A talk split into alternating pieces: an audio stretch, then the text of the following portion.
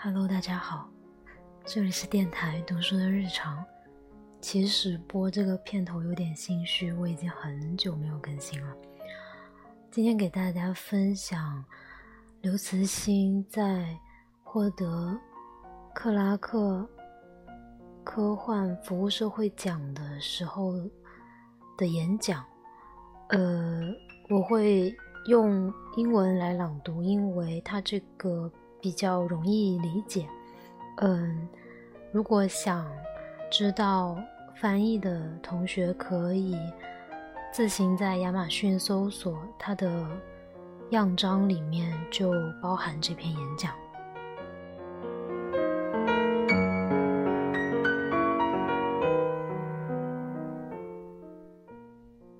Ladies and gentlemen, good evening. It's my great honor to receive the Clarke Award for Imagination in Service to Society. Thank you. This award is a reward for imagination, a capability that should have been exclusive to God, but we, as human beings, luckily have. And the meaning of the existence of imagination is far beyond our imagination. A historian used to say that the main reason why human beings have been able to surpass other species on Earth and build civilizations is that we are able to create something in our heads that does not exist in reality. In the future, when the artificial intelligence becomes smarter than us, Imagination may be the only advantage we have over AI. Science fiction is a literary genre based on imagination. And the first sci fi works that impressed me were those by Arthur C. Clarke. Together with Jules Verne and uh, George Wells, Arthur Clarke was among the first Western modern sci fi writers to enter China. In the early 1980s, the two novels 2001 A Space Odyssey and The Rendezvous with Rama were published in my country. At that time, the Cultural Revolution just came to an end. While the old life and faith had collapsed, the new ones had not yet been established. Like other young people, I felt lost during that period. These two books, for the first time, however, brought my imagination to life. My mind opened up like never before. I felt like a narrow stream finally embracing the sea. At midnight, when I finished reading 2001 A Space Odyssey, I walked out of the house and stared at the starry sky. I was able to see the galaxy thanks to the unpolluted sky of China back then. That night, in my eyes, the starry sky looked nothing like before. For the first time in my life, I was awed by the magnitude and mystery of our universe. That feeling was religious. Later on, Rendezvous with Rama stunned me by showing how imagination could build a lifelike, fantastic work. It was Arthur Clarke who brought me such feelings, and that brought me here as a sci fi writer. Today, more than 30 years later, it gradually dawned on me that people like me, who were born in the 1960s in China, are probably the luckiest people in human history. No generation is like us. No generation has been able to witness such tremendous changes in the world around us. The world we're living in today is completely different from that of our childhood. And such changes are taking place with even greater speed. China is a highly futuristic country. It is true that the future of China may be full of challenges and risks, but never has this country been so attractive like today. This reality provides fertile soil for the growth of science fiction, which is enjoying unprecedented attention in the country.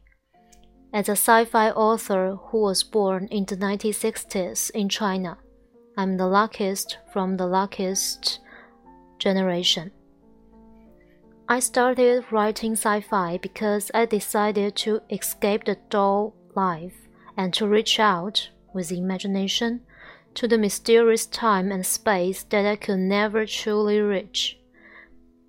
But then I realized that the world around me became more and more like science fiction, and this process is speeding up. Future is like a pouring rain. It falls right on us even before we have time to open an umbrella. Meanwhile, when sci fi becomes reality, it won't be held as magical anymore, and that frustrates me. Sci fi will soon become part of our lives. The only thing I can do is to push my imagination further to even more distant time and space to hunt for the mysterious of sci fi. As a sci fi author, I think my job is to write things down before they get really boring. This being said, the world is moving in the direction opposite to Clarke's predictions. In 2001, A Space Odyssey in the year of 2001, which has already passed, human beings have built magnificent cities in space and established permanent colonies on the moon and huge nuclear powered spacecraft has sailed to the center. However, today, in 2018, the walk on the moon has become a distant memory, and farthest reach of our manned space flights is just as long as the two hour mile age of a high speed train passing through my city. At the same time, information technology is developing at an unimaginable speed.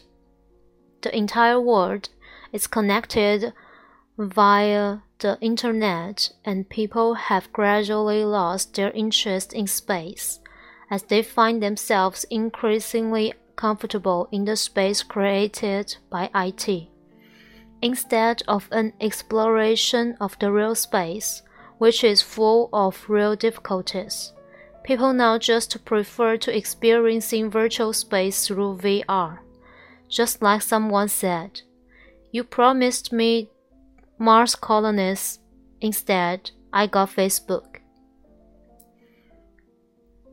This reality is also reflected in science fiction. Arthur Clarke's magnificent imagination about space has gradually faded away. People have taken back their eyes from the stars.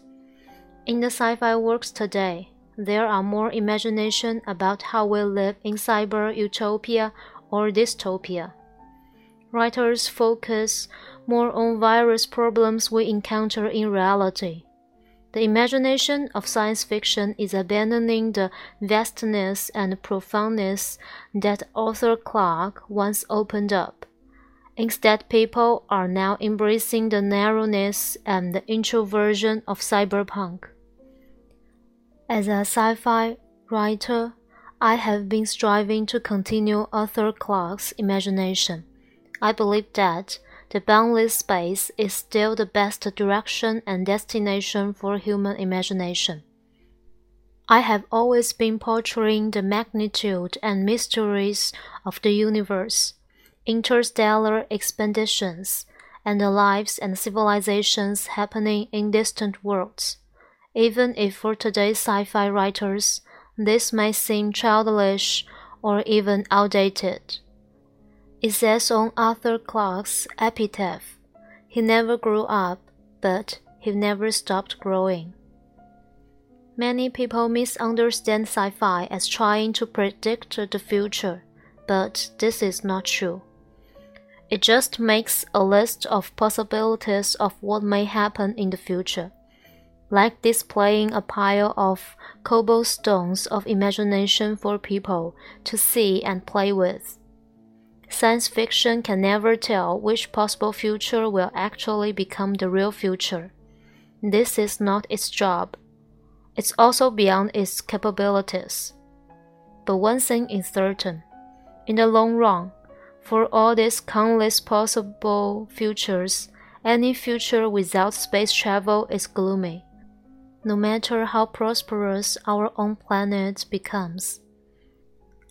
I look forward to the day when, like the sci fi works writing about the age of information, those about space travel finally become the ordinary. By then, Mars and the asteroid belts will be boring places, and countless people are building a home over there. Jupiter and its many satellites will be tourist attractions. The only obstacle preventing people from going there for good will be the high price.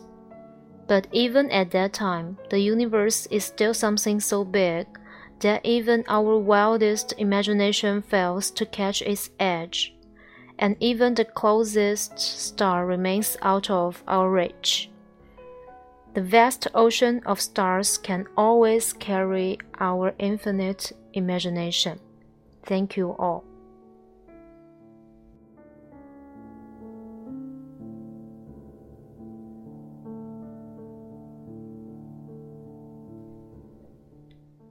过程还是有一点磕磕绊绊，希望有人听听吧。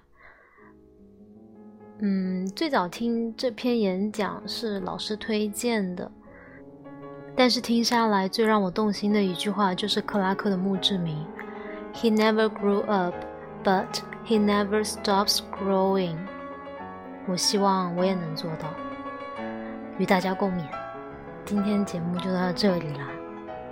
呃，音乐是来自肖邦的夜曲系列，都是 Number One，但是调歌不一样，我会把它写在文字里面，希望大家喜欢，下期再见。